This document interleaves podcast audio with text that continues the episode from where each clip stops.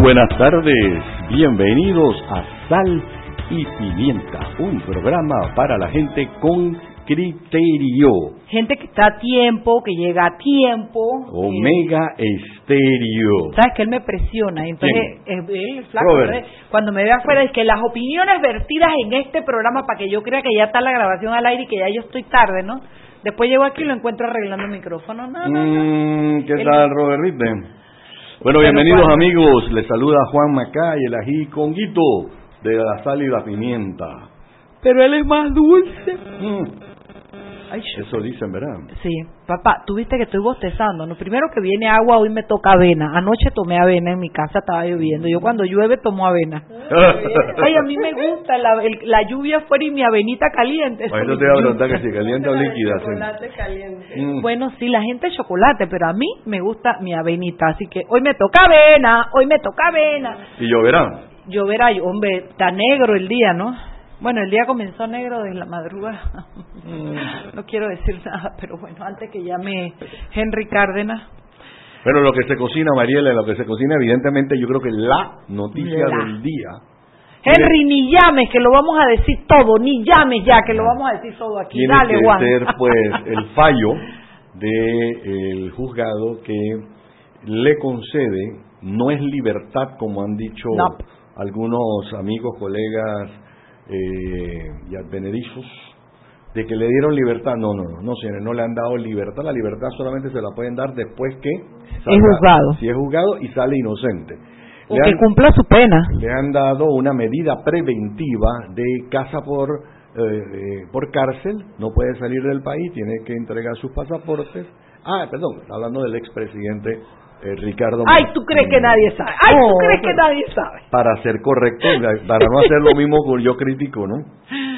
Pero, eh, pues entonces, evidentemente hay las manifestaciones a favor. Dice que había una, una marcha que iba, una cuestión que iba para la casa mm. de él aplaudir, y otros, pues, que estaban eh, criticando de que porque el artículo no sé qué, ahora tenemos a alguien que sabe de eso, a lo mejor nos puede decir ¿no? No, yo no creo que ella se vaya a ah, bueno. Ah, verdad que, verdad, que no, tienes toda la razón. Pero bueno, entonces, eh, pero hay ciertos artículos que hemos visto nosotros que dicen que existen eh, opciones, existen excepciones en las que hubieran podido eh, considerarse cosas que nosotros conversamos en el día de ayer.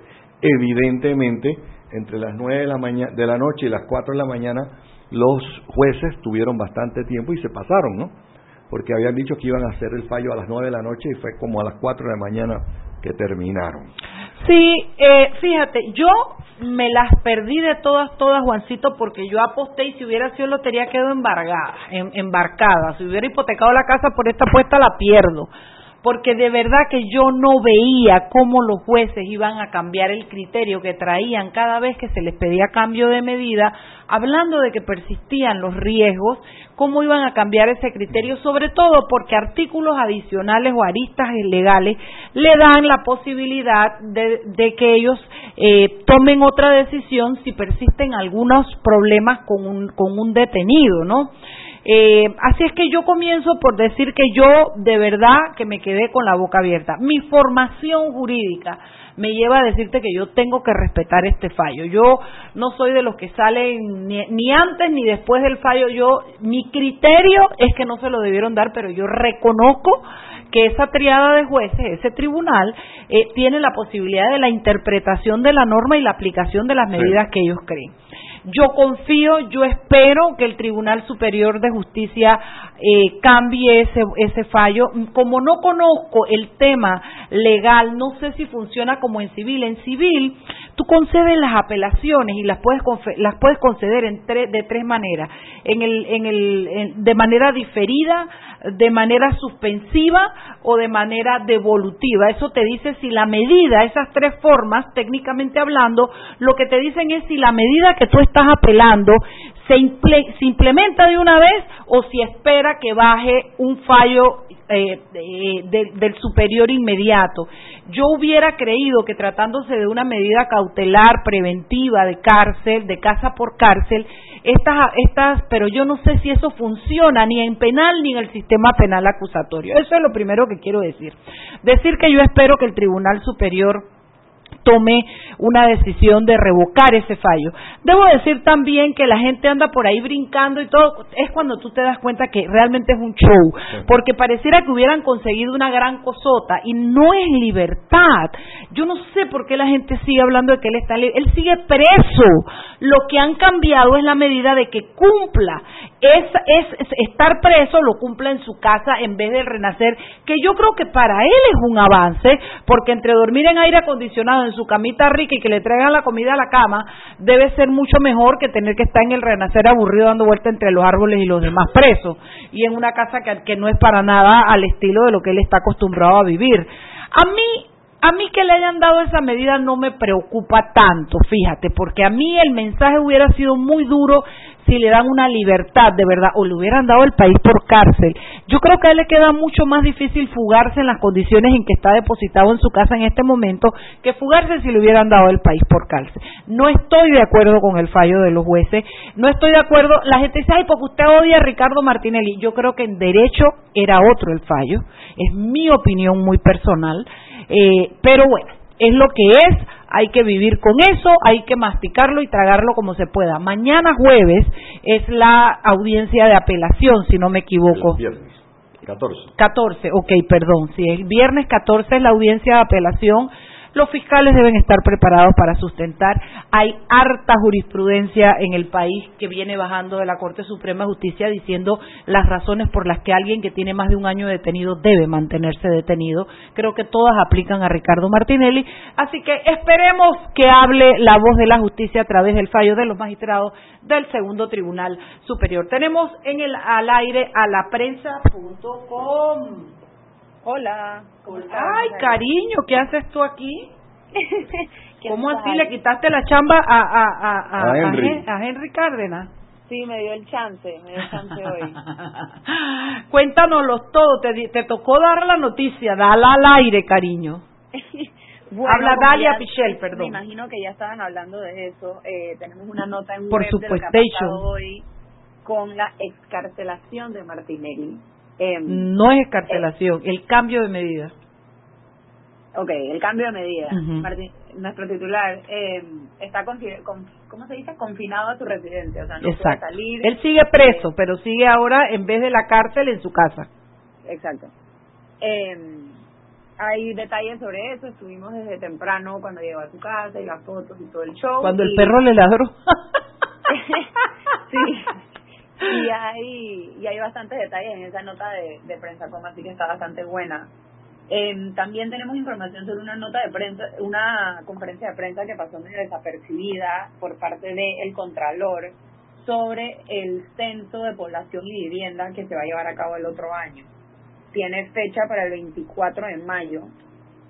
Eh, reveló que el costo, o sea, el presupuesto que manejan son 35.8 millones eh, para, sabes, el censo de población, vivienda, se hace cada 10 años y es súper importante. Estaba hablando de las innovaciones tecnológicas que van a tener y las diferentes maneras en las que van a tratar de llegar a estas áreas de difícil acceso para asegurarse que los datos que salgan sean lo más, ¿cómo- cómo lo más certero posible. Para que no pase lo de la vez pasada. Que Inclusive quedamos mal la contados. Que quedamos mal contados. Exactamente, él hizo la referencia con la vez pasada. Entonces se está tratando, ahí va, va a tener que ver porque el candidato, el perdón, el contralor sale de su cargo en diciembre. O sea que esa va a ser como la primera así prueba de fuego para el contralor que nombre. Bueno, él deja, me imagino que él deja montado todo el operativo, toda la parte operacional y el que viene nada más recoge, ¿no? Eh, eh, Claro, le tocará ejecutar. exacto. Y pagar los millones que hay que pagar. Exacto, eso sale el presupuesto. ¿Qué más Eh, tienen, Dalia Pichel? tenemos sobre la reunión de transición que se dio en el Ministerio de Desarrollo Agropecuario. En tanto esta reunión como la de ayer en el Meduca son las únicas en las que ha ido Nito Cortizo, porque considera que son sus dos como prioridades en el gobierno. Acompañó su, a su ministro designado, Augusto Valderrama, y bueno, se reunieron con el actual ministro, Carles, y con Jorge González, así que ya eso están dando y como es obvio va a haber varias otras como reuniones ya entre los ministros más, o sea, reuniones más chicas, eh, como que para que todo esté listo para el primero. Una, hubo una reunión así hoy en el mes de la la ministra Aida Varela de Chinchilla con el ministro designado Héctor Alexander, donde hablaron, ¿sabes?, de todo el tema este que hay con De las cuentas por cobrar que le quedan al nuevo eh, gobierno. Trescientos y pico de millones de dólares que muchos dicen que se quedó corta, porque nada más en las, en las telefónicas creo que son 300 millones. Sí, eh, es una deuda bastante bastante grande y bueno, ya nos estamos acercando al famoso mediados de junio, cuando vamos a, por arte de magia, saber cuáles son las finanzas públicas. Eh, así que sí, él está la gente de, del PRD reunida con, con el gobierno actual y están en eso, ¿no? En el mes, sacando todo el... Ella tiró un par de referencias al tema de Gaby Carrizo de la semana pasada, que estuvo diciendo que hay un hueco en las finanzas públicas.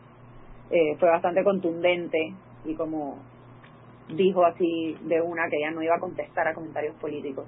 Claro. Así que está en eso, ¿no? Y bueno, no sé cómo estoy de tiempo. Ah, bueno, les puedo contar de mañana. Que ¿Qué, hay mañana? Cuéntamelo. Mañana eh, hay reacciones, obviamente, del tema de el día de Martinelli. Hay reacciones de los querellantes, lo que tienen que decir al respecto de la decisión de del tribunal y de qué esperan del proceso de apelación, que creo que estaban hablando antes de, de mi llamada eh, para el viernes, si esta medida se va a cambiar o si la apelación va a proceder, etcétera. Además, hay una nota muy importante acerca de las fincas avícolas en la provincia de Panamá Oeste. Se están reportando eh, muchas fluctuaciones y apagones energéticas por parte de la empresa de distribución eléctrica de esa área que se llama EDME, que ha significado en un en, en ay, ¿cómo se dice? en pérdidas para muchos de los, eh, o sea, de las compañías, o sea, de las empresas de fincas avícolas. Eh, la nota lo cuantifica y en verdad son pérdidas gigantes. Sí. Por parte de, sí, por sí yo me imagino, pobrecitos. De estas fluctuaciones hay un informe de la CEP, de la Asociación de Servicios Públicos, eh, que lo pone, con lo que contextualiza bastante. Así que esa es la nota principal de Economía y Negocios mañana. Y hay algo muy importante sobre COIBA, el Comité Especializado de la UNESCO. Eh, recordemos que el Parque Nacional de COIBA es patrimonio. Es, patrimonio, es protegido por la UNESCO. Y la UNESCO ha sacado un par de, precau o sea, sí, de precauciones o de notas eh, advirtiendo al respecto de las diferentes proyectos de infraestructura que sea, que si el aeropuerto, que si las diferentes cositas que se están haciendo o que se está buscando hacer en Coiba poco a poco. Eh, así que hay un análisis al, acerca de todas estas notas y todas estas advertencias que ha ido sacando la UNESCO por el estatus que tiene ¿no? de patrimonio nacional. Así que eso también está bien interesante. Ya saben, mañana está de lo más interesante laprensa.com. Usted abre su celular y puede leerla e informarse como nos informamos en este programa. Gracias, pequeña. Abrazo. Antes de irnos, antes de irnos, eh, eh, Roberto, no cierres quiero decirles que me acabo de percatar de un lapsus mentis que tuve porque hablé de que la decisión del segundo tribunal superior y esto es el tema penal acusatorio, este es un tribunal que se conforma justo para ventilar esta eh, apelación. Lo que pasa es que cuando uno, bueno, está acostumbrado a trabajar en el otro sistema, no sabía mucho de penal, pero por lo menos cuando trabajaba era con el inquisitivo o mixto, eh, se me salió, fue un lapsus mentis. Es el tribunal que se forma para juzgar eh, esta apelación dentro del sistema penal acusatorio. Vámonos al cambio, Roberto. Seguimos sazonando su tranque. Sal y pimienta. Con Mariela Ledesma y Annette Planels. Ya regresamos. Siempre existe la inquietud de cuál es el mejor lugar para cuidar su patrimonio. En Banco Aliado tenemos la respuesta. Presentamos el nuevo plazo fijo Legacy, porque creemos en el valor del ahorro la conservación y rendimiento de su capital y el fortalecimiento de su patrimonio. Banco Aliado, vamos en una sola dirección, la correcta. Ven a la cuadragésima segunda Feria Nacional de Artesanías, con la muestra más amplia de artesanías de todas las regiones de nuestro Panamá. Tendremos las populares fondas y bailes típicos. Atlapa, del 12 al 16 de junio de 2019. El Ministerio de Comercio e Industrias apoya al artesano panameño. Apóyalo, tú también. Invita la Autoridad de Turismo de Panamá. Gobierno de la República de Panamá. Si elegiste el mejor vehículo para ti, tu familia o tu trabajo, deberías hacer lo mismo con el lubricante. Ahora Terpel te ofrece una nueva familia de lubricantes de última generación, desarrollados con tecnología americana para proteger y evitar el desgaste en cada tipo de vehículo, pero inspirados en un motor más importante que el que mueve tu auto. Máxima protección y mayor rendimiento para el motor que mueve tu vida. Nuevos lubricantes Terpel. ¿Quieres más data? Recibe ilimitada de Claro en un Pim Pum Plan Postpago de 30 balboas para que la compartas con quien quieras en 3G y 4G LTE. Además, tu plan incluye minutos para llamar a 32 países sin pagar más. ¡Claro! La red más rápida de Panamá. Promoción válida del 1 de mayo al 30 de junio del 2019. Plan postpago de 30 balboas con data ilimitada en ambas bandas 4G, LTE y 3G y comparte 5 GB mensuales. Plan cuenta con minutos ilimitados de claro a claro, 250 minutos a otros operadores y 200 SMS UNET. La bolsa de minutos a otros operadores puede ser utilizada para llamar a 32 países. Los excedentes en llamadas a dichos destinos se cobrarán a 12 centavos el minuto y a 8 centavos a otros operadores o fijo. SMS UNET a 5 centavos y OFNET a 7 centavos. Incluye roaming sin fronteras. No aplica con otras promociones. Visita www.claro.com.pa. Joven, ayúdeme. Me dijeron que por aquí hay un lugar donde puede encontrar silla de rueda, andadera y eso. Casualmente vengo de ahí. La casa del médico es el lugar donde compro todo lo que necesito si de salud se trata. Y la gran mayoría de los médicos compramos ahí. Joven, ¿y cómo están los precios? Excelente, los precios justos y tienen también equipos para alquilar. La casa del médico, sillas de rueda de todo tipo y tamaño, andaderas, muletas, camas hospitalarias y todo lo que necesita el profesional de la salud para beneficio del paciente. Ubicados en Panamá, calle Justo Orsemena y en Chiriquí, Plaza Luar, local 1 a un costado del Hotel Ciudad de David, la casa del médico. Contáctanos al 207-6300 en Panamá o al 787-0028 en David y síguenos en nuestras redes sociales de Instagram y Facebook.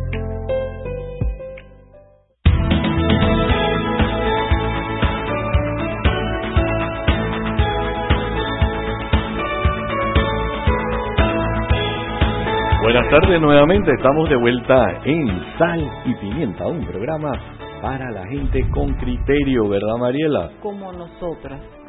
Yo quiero hablarles de que hoy tengo una persona que es muy respetada en el ambiente jurídico, ella es juez, juez de circuito civil. De lujo. De lujo. Eh, es una mujer que, que siempre que entra en la carrera de los nombramientos de los magistrados hay un grupo de gente que la apoya, que, que porque realmente pues la licenciada Nacita Rowe es eh, es una mujer dedicada al estudio del derecho y comprometida con la estructura de la justicia en promover y en llevar la institución adelante al siguiente paso.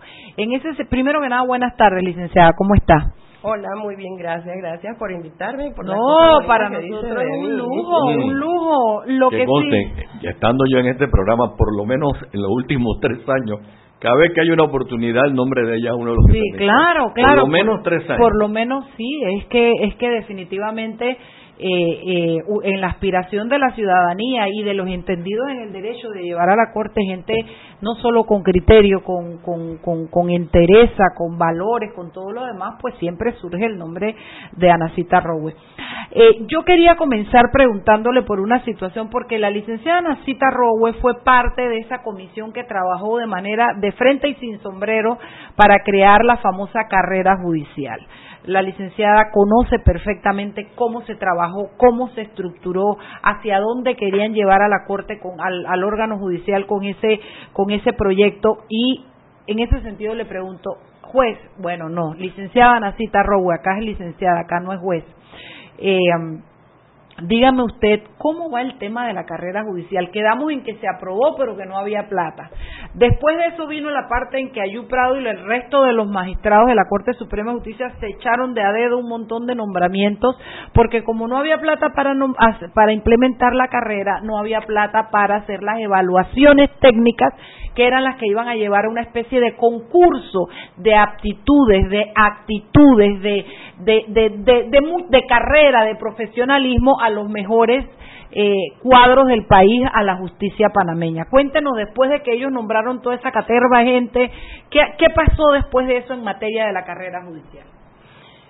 Eh, bueno, en materia de carrera judicial eh, se, se está trabajando, hay algo hecho eh, con una difusión a través de la página electrónica de la institución. Se nos ha comunicado que están trabajando los reglamentos. Desde 2015 a esta fecha se ha logrado la aprobación de algún reglamento. ¿Reglamento de qué, por ejemplo? Reglamento de los procedimientos para concurso. En principio la ley tenía fechas tope.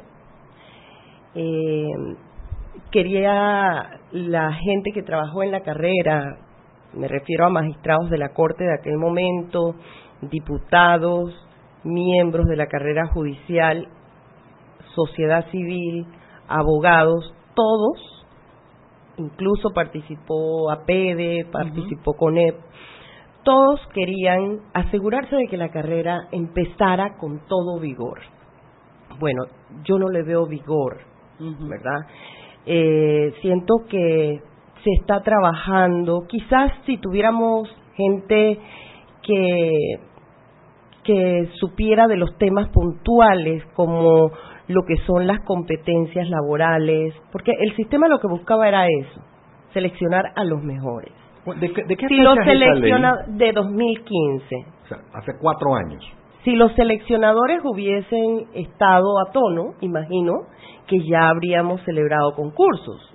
Se han anunciado concursos para el próximo año. Entonces yo pienso que querer nosotros convertirnos en expertos para después aplicar la ley toma mucho tiempo. Entonces, habría sido bueno, salud, inyectar a la institución a través de la gente idónea de afuera. La, la ley, por ejemplo, tenía previsto que en materia de evaluación del desempeño, en materia de auditoría interna, no solamente se llevara a cabo esa auditoría por parte del órgano judicial, sino que se contratara a una auditoría independiente, una empresa experta, para que pudiera verificar cómo estábamos en cada sector. ¿Qué se ha logrado de eso? Yo, la verdad es que no tengo noticias de que, de que alguna empresa independiente haya ido a analizar cómo estamos en auditoría. Sin embargo, les puedo decir que los consejos de administración de las distintas carreras se han venido reuniendo. He tenido conocimiento que hace poco se cambió al, la más, el más alto nivel de esa estructura porque lo que se pretende es que ahora se administre por consejos cada una de las carreras y hay una mm, administración general de consejos. ¿Con qué objeto? De que vaya funcionando cada una de las... Eh, fue como repartir ese poder concentrado en la Corte Suprema a través de varios consejos para que unos se encargaran de la evaluación del desempeño, otros de la auditoría judicial, eh, que hubiese otro sector para la selección de la gente, otro para la formación de la gente.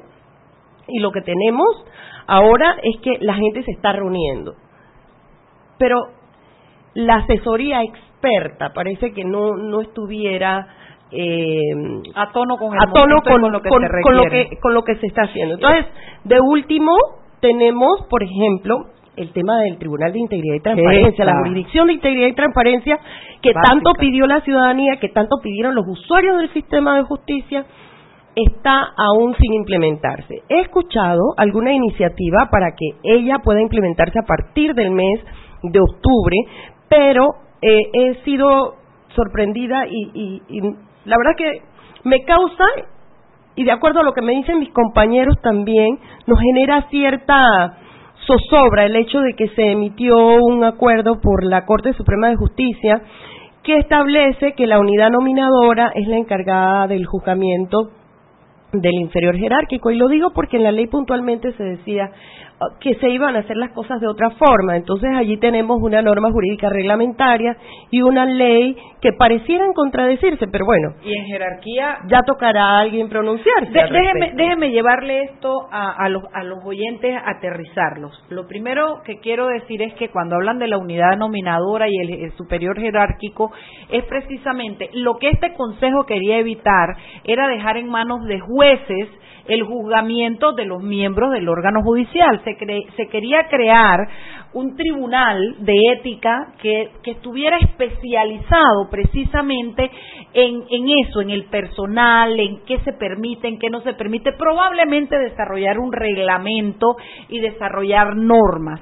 Al esta eh, la ley crea la carrera judicial. Si con usted con un con un reglamento eh, toma una decisión contraria al espíritu de la ley, a la letra, a la letra de la ley, perdón, es verdad, la misma letra.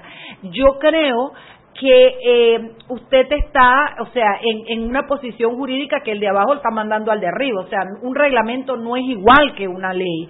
Y sobre todo, quiero decir, cuando usted me habla de esas comisiones internas dentro de la propia, del órgano judicial que están haciendo el trabajo que se esperaba y si eran expertos de afuera, que están cayendo en una situación que después con el tiempo se nota y es el hecho de que quedan siendo jueces y partes porque al ser los mismos organismos internos de la Corte los que, los que quedan juzgando, o sea, se, genera una contradicción muy delicada. Y en ese aspecto te quiero decir, puntualmente, ¿qué es lo que nosotros tenemos con volver a que el superior jerárquico, es decir, la persona que ostenta el cargo en el nivel superior juzga al juez de menor nivel?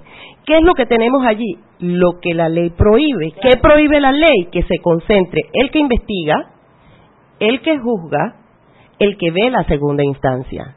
Entonces, eh, el reglamento, al decir que la unidad nominadora conoce el proceso disciplinario, nos está haciendo o, o, nos está sometiendo a los jueces a que tengamos a un juez que es juez y parte para juzgar a los magistrados y jueces. Juzgar e investigar. Y además conocer el recurso. Claro. Yo soy el no abogado del grupo. Y para poder entender, yo tengo que hacer las preguntas que tenía que hacer. La ley fue hecha hace cuatro años. La ley dice que se tenía que crear una carrera judicial que no se creó. No, sí se, bueno, se ordenó, pero no se ha implementado. Porque no hay fondos. Eso inclusive me lo dijo a mí el magistrado presidente de la Corte de su propia boca. Eh, no se creó la instancia que debe eh, supervisar o, o, investigar o, llamado tribunal de ética el tribunal de los de esos inferiores eh, pero entonces Nada de eso funciona porque no hay plata, pero hay plata para viaje a tal lugar, viaje a tal otro lugar y viaje al de más allá. Y para estudios que, inclusive para magistrados que ya no les falta mucho tiempo, pero hay plata para eso, pero no hay plata para que se haga lo que la gente pidió que se tenía que hacer. Una pregunta en ese sentido, juez, si usted, eh, licenciada, si usted me pudiera aclarar. ¿Usted tiene idea somera, por lo menos, de cuánto se requeriría para crear un tribunal de ética? No tengo la cifra exacta en este momento, eh, pero yo creo que no es relativamente alta y lo podemos calcular. Los magistrados debían estar ganando como ocho mil dólares. Tres magistrados. Tres magistrados de ocho mil dólares al mes. El personal del tribunal que es un personal común, una secretaría común, digamos. Tres mil dólares al mes. Salarios definitivamente muy inferiores a los que he dicho. Entonces, eh, a la vez, además de tres magistrados, recordemos que se crea una defensa para los magistrados y jueces, porque los magistrados y jueces no pueden ejercer y eh, no solamente se creaba para magistrados y jueces, sino para todos los empleados del órgano judicial que fuesen señalados por la comisión de una falta. Pero además se creaba un magistrado investigador, así que cuatro cargos de ocho mil y tanto al mes y un defensor por lo menos para poder iniciar. Los recursos no parecían altos relativamente, pero bueno, eh, la verdad es que cuando uno tiene que escoger en qué destinar los fondos, entonces usa su discrecionalidad para eso, ¿no? Eh, ahora, ¿Qué pasa con la carrera judicial? Hay cosas que sí necesitan muchos recursos, pero hay otras que no necesitan tantos recursos. Entonces podrían mejorarse desde esa perspectiva. Paremos aquí, vayamos a un cambio para que cuando regresemos comencemos a hablar, por ejemplo, de, de cuáles serían su, su lista de tres prioridades que se podrían implementar y que le irían dando tono o sentido a la carrera judicial. Seguimos sazonando su tranque. Sal y pimienta. Con Mariela Ledesma y Annette Planels. Ya regresamos. Sabemos que no es fácil dejar a tus hijos para ir al cuidado de otros niños. Nos inspira tu vocación en ofrecer bienestar a otro que lo necesita. Y tu determinación al repetir la misma rutina, pero con una sonrisa en el rostro. Porque valoramos tu esfuerzo. Préstamos personales para educadores, sector salud y empleado público en el Banco Nacional de Panamá. Grande como tú. Si elegiste el mejor vehículo para ti, tu familia o tu trabajo, deberías hacer lo mismo con el lubricante. Ahora Terpel te ofrece una nueva familia de lubricantes de última generación, desarrollados con tecnología americana para proteger y evitar el desgaste en cada tipo de vehículo, pero inspirados en un motor más importante que el que mueve tu auto. Máxima protección y mayor rendimiento para el motor que mueve tu vida. Nuevos lubricantes Terpel. Siempre existe la inquietud de cuál es el mejor lugar para cuidar su patrimonio.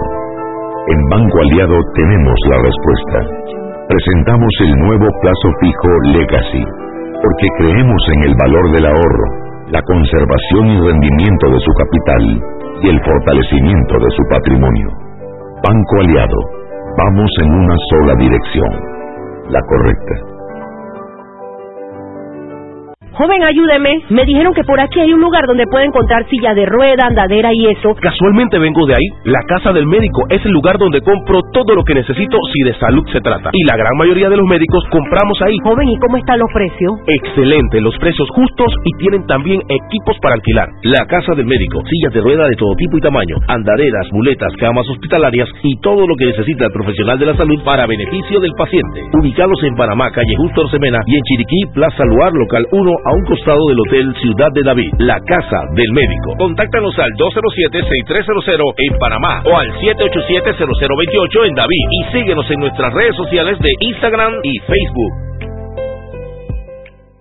Y recuerden que en la casa del médico usted puede encontrar el glucómetro VivaCheck con un amplio rango de hematocrito de 0 a 70% capaz de evaluar recién nacidos, mujeres embarazadas, pacientes con anemia y otros. 900 memorias con fecha y hora, 5 segundos de tiempo de respuesta, puerto USB para transferencia de datos, incluye 10 tiras de prueba, glucómetro VivaCheck, de venta en la casa del médico Justo Arosemena y en David Chiriquí. Y ahora hay más beneficios en un Pim Pum Plan postpago de 25 balboas, 15 gigas de data para compartir en 3G y LTE, redes ilimitadas y minutos para llamar a 32 países. Claro. Continuamos con más aquí en Sal y Pimienta.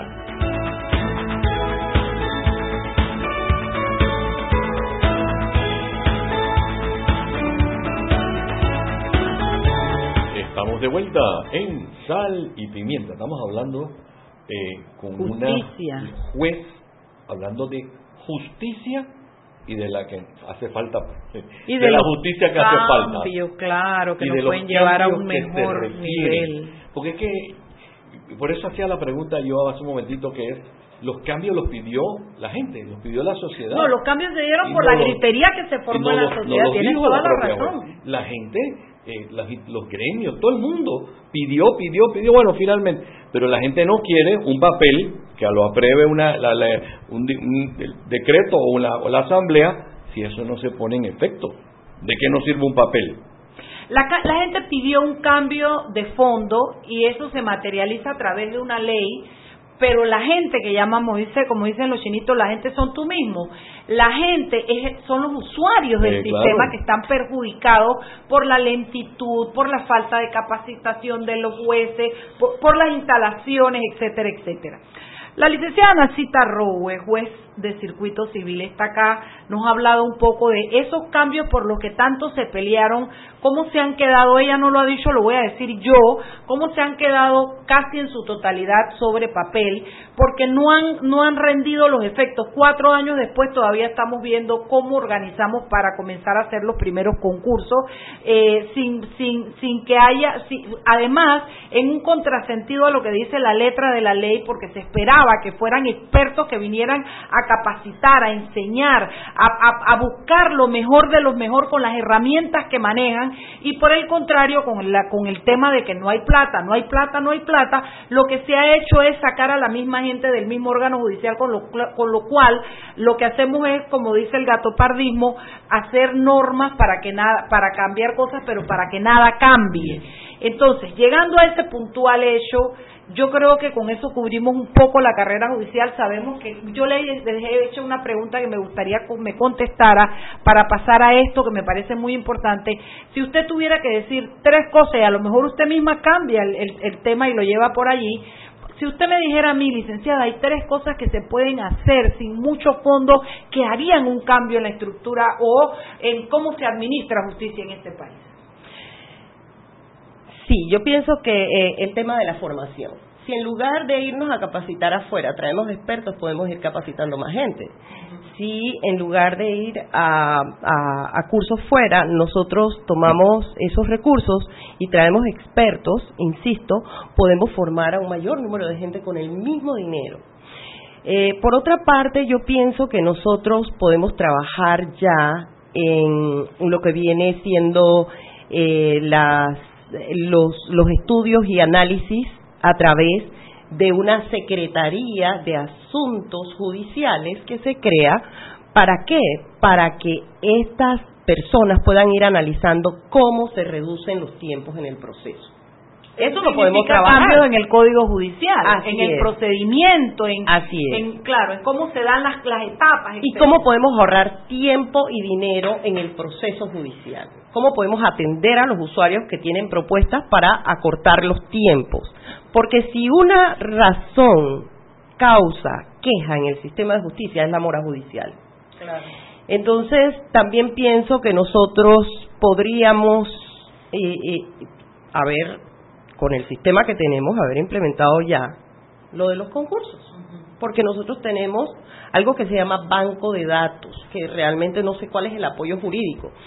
Eh, se reciben formularios y en ese sistema eh, de banco de datos se va acumulando una serie de gente que aspira a un cargo y entonces de allí se escoge, pero con esa forma subjetiva de elegir. Ya nosotros tenemos computadoras y tenemos un sistema que permite poner fechas concretas. Entiendo que el próximo año hay un concurso, entonces eso de pronto se puede acelerar. Yo sé que eh, la verdad es que se quiere, mucha gente quiere mejorar ese estado de cosas y apuesto porque verdaderamente pueda lograrse algo. También tenemos gente nueva, nuevos magistrados que ojalá apoyen nuestros nuestros procesos de cambio y modernización. En ese e- sentido, por ahí me iba a ir, primero que yo tengo entendido que había un proyecto presentado en, en, para primer debate sobre el tema de justicia. Sí. Por otro lado, está también el tema de la concertación que quiere eh, modificar la constitución y entra mucho, y básicamente el centro de esto es también cómo modificar el sistema de justicia y tres, si mi memoria no me es infiel, hay una ley que es del mismo año de la carrera judicial que daba, que yo cuando la vi dije, wow, da un paso adelante sobre digitalización del sistema que nosotros tenemos en la jurisdicción de familia un cachito de eso. Y bueno no cabemos en la en, en la sala de audiencia ni en los juzgados pero por lo menos sacamos las audiencias rápido con esa digitalización. Wow, de verdad que sí. Yo recuerdo que en estos días una persona muy cercana me habló de que fue a un juzgado de familia y quedó sorprendida positivamente porque fue, se celebró su audiencia y la juez tomó la decisión en el mismo acto. Una, una, audiencia, señora juez, que comenzó a las diez y media de la mañana y terminó cinco para las once. Evacué tres testigos, evacuamos las pruebas que teníamos allí mismo, las presentamos y la juez tomó sentencia de una vez. En un ayer, puede hacer? ¿Por qué no se ayer, Pregunta de ignorante de nuevo. Escuchen esto, que en la justicia civil es un asunto sin precedente. En el día de ayer recibí dos pruebas testimoniales, cada una de las cuales demoró cuatro minutos. Claro, claro. Cuatro minutos. ¿Saben lo que significa eso frente a la mora judicial? Entonces, ¿qué pasa? Que hay que decir lo bueno. La Corte, a través del presidente actual y del magistrado Olmedo Arrocha, están apoyando, apoyando una reforma a la jurisdicción civil. De hecho, me han dicho que seis magistrados en una reunión dijeron que estaban de acuerdo con avanzar en este tema. Fíjense ustedes, así como dices, Mariela, la ley 75 de 18 de diciembre de 2015, que subroga la ley 15 de 2008 y adopta medidas para la informatización de los procesos judiciales, tiene aplicación en todos los procesos, en todas las jurisdicciones del órgano judicial. ¿Y qué permite esta ley? Permite la, la recepción de pruebas y audiencias adoptando eh, mecanismos tecnológicos. Déjeme decirle algo a mis oyentes, a nuestros oyentes. Esta ley que parecía haber sido creada y que parecía que solamente se le iba a implementar a los juzgados de familia es esta, señora juez el eh, acuerdo. el acuerdo que desarrolla la ley. El acuerdo que desarrolla la ley es apenas del año pasado, el acuerdo 385 de 26 de junio de 2018. Desarrolla en el artículo 7 le da a la propia Corte Suprema, bueno, al órgano judicial, la dice el artículo 7, las herramientas tecnológicas para facilitar la oralidad en los procesos podrán ser incorporadas en la jurisdicción civil y laboral o cualquier, en cualquier otra cuya normativa vigente así lo permite. Quiere decir que ya por este acuerdo se podría implementar y un pajarito por ahí me supló que usted ya está haciendo eso. Pues, es cierto, es cierto. pajarito, pajarito. Descubrimos que se puede implementar y no solamente se puede, sino que la estamos implementando y adivinen, los abogados están emocionadísimos. claro. Emocionadísimos. Dice, juez, pero ¿por qué no han hecho esto antes? No, y entonces se van más fascinados porque dice que en otras jurisdicciones hay que llevar USB para, para que se graben los alegatos, pero acá los alegatos se surten también con grabación de audio y video. Entonces, en nuestros salones de audiencia, somos tres juzgados, el juzgado primero, segundo y tercero del circuito civil, en nuestros salones de audiencia se están hechos las, eh, se están haciendo las acondicionadas, eh, eh, se están acondicionando, perdón, de la emoción, me, apresuro, se están acondicionando toda la ambientación y, y toda la normativa, ¿para qué? para que no solamente podamos recibir nuestras diligencias en audio y video, sino que además tengamos el expediente judicial electrónico para la jurisdicción civil. y la Corte Suprema de Justicia ya aprobó los recursos para esto. ¿Cuándo implementan ya Los términos de referencia están creados, ya fueron los, los, los prospectos de proveedores, ya han visto las instalaciones, nos han dicho más o menos cómo va a ser la... Incluso nos dijeron que puede resultar mejor por porque la tecnología mejora cada día, pueden resultar mejor ambientados que los mismos tribunales y juzgados del SPA. Déjeme hacer una pregunta. ¿Cómo se le traduce esto a Juan Perico de los Palotes que va a buscar justicia a un juzgado? Olvídense de, los abogados. Los abogados yo creo que la han entendido perfectamente. Ignorantes como yo, que no somos abogados, ¿cómo se nos traduce si yo meto una demanda hoy, ¿en cuánto tiempo? Le voy a explicar. Tengo un proceso en donde faltaba practicar una prueba que tiene tres años de estarse tramitando. Al lado tengo otro proceso agrario que surge hace poco. En abril practiqué la audiencia preliminar en el despacho con las dos partes. Estaban los, abogados de las partes y las mismas partes, un proceso de tierras, un proceso que se debe decidir en audiencia, pero que tiene prevista una audiencia preliminar. Se fija la audiencia, llegan las partes, se practican una serie de diligencias en el acto, como ver si hay lugar a saneamiento, pedir las pruebas de cada parte, fijar los hechos a probar. El juez interactúa con los abogados y le dice, esto es lo que usted quiere, señor, estos son sus hechos, estos hechos son relevantes para su pretensión señor demandado, estos son, este estas son sus pretensiones, estos son sus hechos. Y entonces el juez allí con ellos verifica que los hechos que se relacionan con la demanda verdaderamente estén vinculados a la misma y después las pruebas que presenta cada parte son examinadas a ver hasta dónde son procedentes. Y antes de irnos al cambio debo decir que lo que la juez nos está diciendo es que lo que antes demoraba meses, porque entonces usted reciba la prueba, admita, de traslado, corrija. no, corrija, vaya, vaya al oficio, vaya a vaya no sé qué, te demora meses y años en una, en una audiencia de media hora, 40 minutos, se concentre la juez dice, estos son sus hechos, estas son sus pruebas, esto va, esto no va, esto se admite, esto, esto no, no, y en, en, en una audiencia de 40 minutos, ¿cómo se traduce? Te voy a responder en tiempo. Alguien que antes esperaba y se moría esperando una sentencia por años, puede tener una sentencia en mucho menor tiempo y ver satisfecha su petición judicial en el término que no conoce esta historia hace mucho tiempo. Vámonos al cambio. Seguimos sazonando su tranque. Sal y pimienta. Con Mariela Ledesma y Annette Planels. Ya regresamos. Si elegiste el mejor vehículo para ti, tu familia o tu trabajo, deberías hacer lo mismo con el lubricante. Ahora Terpel te ofrece una nueva familia de lubricantes de última generación, desarrollados con tecnología americana para proteger y evitar el desgaste en cada tipo de vehículo, pero inspirados en un motor más importante que el que mueve tu auto. Máxima protección y mayor rendimiento para el motor que mueve tu vida. Nuevos lubricantes Terpel. Joven, ayúdeme. Me dijeron que por aquí hay un lugar donde puede encontrar sillas de rueda, andadera y eso. Casualmente vengo de ahí. La casa del médico es el lugar donde compro todo lo que necesito si de salud se trata. Y la gran mayoría de los médicos compramos ahí. Joven, ¿y cómo están los precios? Excelente, los precios justos y tienen también equipos para alquilar. La casa del médico, sillas de rueda de todo tipo y tamaño, andaderas, muletas, camas hospitalarias y todo lo que necesita el profesional de la salud para beneficio del paciente. Ubicados en Panamá, calle Justo Orsemena y en Chiriquí, Plaza Luar, local 1 a un costado del Hotel Ciudad de David, la casa del médico. Contáctanos al 207-6300 en Panamá o al 787-0028 en David y síguenos en nuestras redes sociales de Instagram y Facebook.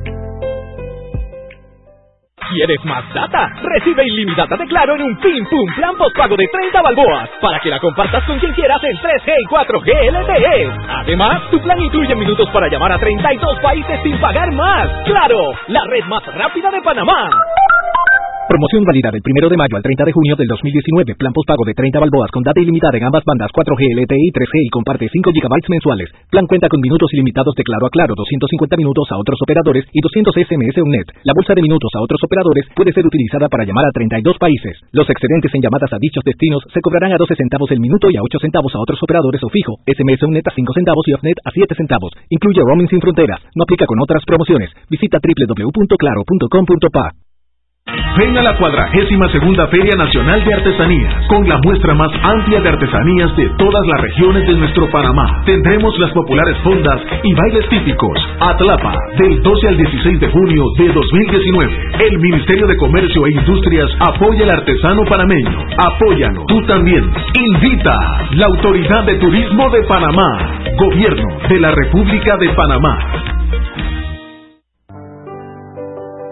Siempre existe la inquietud de cuál es el mejor lugar para cuidar su patrimonio. En Banco Aliado tenemos la respuesta. Presentamos el nuevo plazo fijo Legacy, porque creemos en el valor del ahorro, la conservación y rendimiento de su capital y el fortalecimiento de su patrimonio. Banco Aliado, vamos en una sola dirección, la correcta.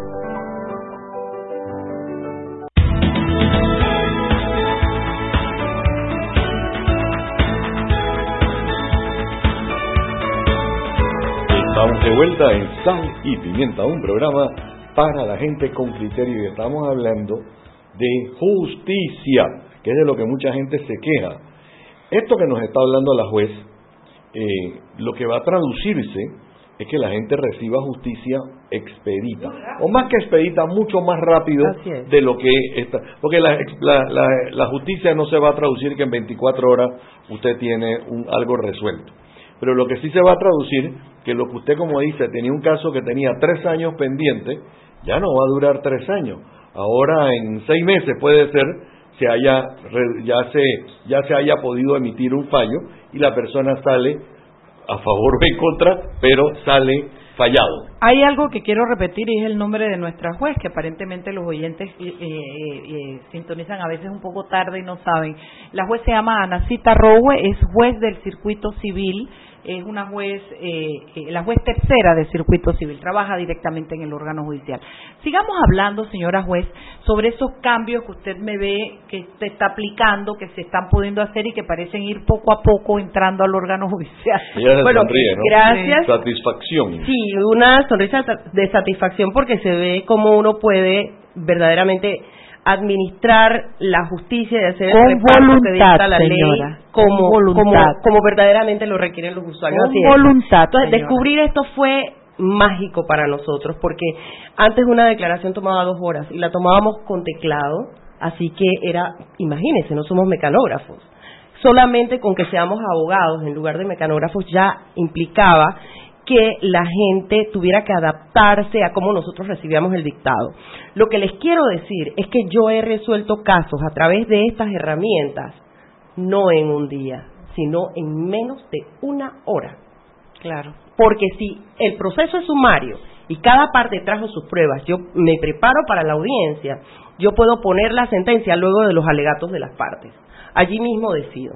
Entonces, en otro tipo de casos, porque recuerden que el juez civil es el juez ordinario y con eso significa que hay muchos casos, en otro tipo de casos sí hay que, por ejemplo, en este agrario hubo, después de esa audiencia preliminar, en donde se fijaron los hechos a probar, se admitieron las pruebas, como bien dice Mariela, nosotros fijamos una fecha posterior para practicar los testimonios en el sitio. Nosotros nos fuimos a la estancia de Utibé de Pacora, un lugar que queda, eh, oiga, es a tres horas de donde está el tribunal, pero tuvimos mucho tiempo para caminar y llegar al sitio donde no hay corriente eléctrica. Me fui con una planta eléctrica que me dio el órgano judicial, me fui con tres funcionarias, todos nos fuimos con botas, nos llenamos de lodo en esas botas, pero fuimos equipados. Fuimos con una cámara, con tres horas de carga y con cuatro micrófonos. Nosotros hemos practicado, además fuimos con seguridad policial nosotros hemos practicado 11 testimonios. Hice una, la inspección judicial más corta de mi vida, me tomó 13 minutos, ya nos faltaban 17 minutos de carga, pero terminamos justo a tiempo y los peritos me, pidieron tiempo para eh, hacer los planos que correspondía porque es un proceso agrario. Así que no pude dictar sentencia, aunque estaba preparada para hacerlo al concluir las pruebas en el lugar como lo exige la ley.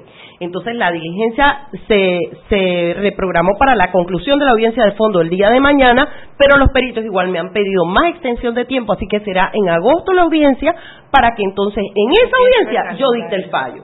Entonces es maravilloso, es maravilloso. Ahora les digo, además eh, de la ley 75, de 2015 que incorpora las herramientas tecnológicas y de su reglamentación que se da a través del acuerdo 385 del Pleno, todos los magistrados de la Corte estuvieron de acuerdo en dictar este acuerdo que incorpora las herramientas tecnológicas, y así como el decreto ejecutivo 215 emitido por el Ministerio de la Presidencia el 11 de mayo de 2018, nosotros estamos incorporando también la oralidad. ¿Y por qué?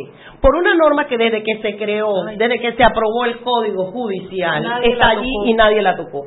El 493 dice que para la validez, concentración, simplificación de los actos procesales o para aclarar las cuestiones controvertidas, es decir, fijar la causa y decir cuáles son las pruebas pertinentes, ayudar a las partes a que corrijan en ese acto lo que verdaderamente se pretende, nosotros, los jueces, podemos de oficio señalar una audiencia.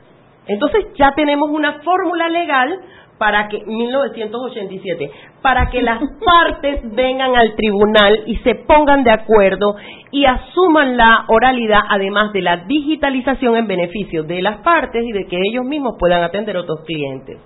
Déjeme hacer una pregunta, juez. nuevamente perdone mi ignorancia, pero allá afuera, los que somos así como yo, que no somos abogados, y usted acaba de decir algo interesante, eh, algo que se podía haber fallado mañana, no se puede fallar mañana porque los peritos pidieron más tiempo, pero entonces lo mandan no para la próxima semana, no para dentro de dos semanas, lo mandan para agosto y nosotros los ignorantes decimos, ¿por qué tenemos que esperar dos meses? Hay tantos casos así que wow. tengo tengo más de 3.000 expedientes. Cuando uno hago la pregunta porque eso es lo que todo el mundo se pregunta. El juzgado lleva un calendario donde te va poniendo las, las, las, las, las prácticas de diligencia, las audiencias, la toma de testimonio, lo que sea y como, como la ley dice en, en principio que la juez debe estar presente a menos que ella delegue en su secretaria judicial o algo, la juez no es el Espíritu Santo, no puede estar en, en varias audiencias a la vez. Entonces ellos llevan un calendario donde dicen, y dependiendo, porque la juez también necesita tiempo para fallar. Es lo que quería explicar. Porque, porque la juez no es nada para estar aquí. los expedientes. Se firman más de 200 actos escritos al, día al día ella tiene hay que, revisar bien lo que uno va a firmar. Porque yo tengo procesos de miles de millones de dólares. Yo tengo los procesos en los juzgados de circuito civil. Se tramitan todas las controversias superiores a cinco mil balboas. O sea que de ahí para arriba los millones y si el Estado actúa como ente de derecho privado también conozco esos procesos. Pero además como juez ordinaria conozco todas las causas que no tienen tribunales creados como las agrarias como los procesos concursales, como las sucesiones, claro. como los procesos ejecutivos que son la mayoría. Procesos activos, nosotros tenemos los tribunales civiles, los juzgados de circuito civil entre 300 y 500, pero a qué le llamamos procesos activos? A todos los procesos en donde ya nosotros tenemos eh, una orden de cumplimiento de embargo en materia de ejecutivos pero allí siguen pasando cosas, y la gente sigue haciendo solicitudes y siguen llegando nuevos y déjeme decirle algo.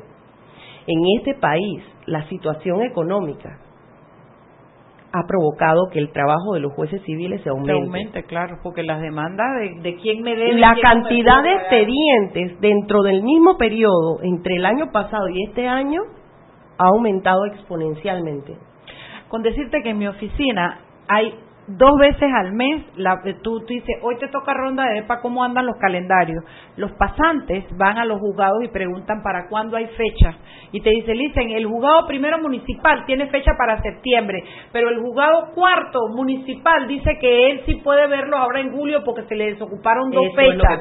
Entonces tú, todo eso, y tú, los espacios yo tengo en este momento ya juicios señalados para el 2020 pero eso se va a poder resolver con la digitalización de la custodia. Sí, una, una cosa bien importante es que la ley dice que todo lo que eh, está en papel al momento en que entra en vigencia permanece en papel. Pero la ley entró en vigencia el 15 de diciembre de 2015. De modo que el 18 de diciembre de 2015, que es el lunes siguiente en adelante, yo he solicitado encarecidamente digitalizar. Pero quiero decirles muchas cosas más. Uno, dos minutos Bueno, que tenemos una aplicación en el órgano judicial, la Secretaría Técnica de Modernización ya tiene una aplicación para que los abogados reciban en su celular las notificaciones. Que el expediente judicial electrónico efectivamente permite hacer diligencias desde cualquier parte del mundo a los abogados de nuestro país. Y que esta es una oportunidad desafiante, pero que hay que asumir esa, e, ese reto que implica toda la tecnología puesta a disposición de la mejora del proceso judicial para que el Estado panameño verdaderamente pueda ser un referente regional y resolver las causas en menor tiempo. Claro que sí se puede. Bueno, eh, jueza, ya faltan menos de dos minutos para acabar el programa. Si nosotros le queremos mandar un mensaje, tanto a los abogados como al público en general, una voz de aliento, de, usted ha mencionado las palabras aptitud y actitud del personal a su mando. Se pusieron bota y enlodado, pero hacer el trabajo que tenían que hacer. ¿Cuál es el mensaje a la gente? Bueno, yo siento que a sabiendas y a veces eh, con la asesoría que se requiere, el órgano judicial está avanzando para ofrecerle a los usuarios el sistema de justicia que se merecen. Bueno, yo sí quisiera mandar un mensaje, me quedé pensando, ¿lo hago o no lo hago? Yo se lo voy a mandar a los nueve magistrados de la Corte Suprema de Justicia. Eh, el, órgano judicial tiene una riqueza invaluable en el personal que tiene.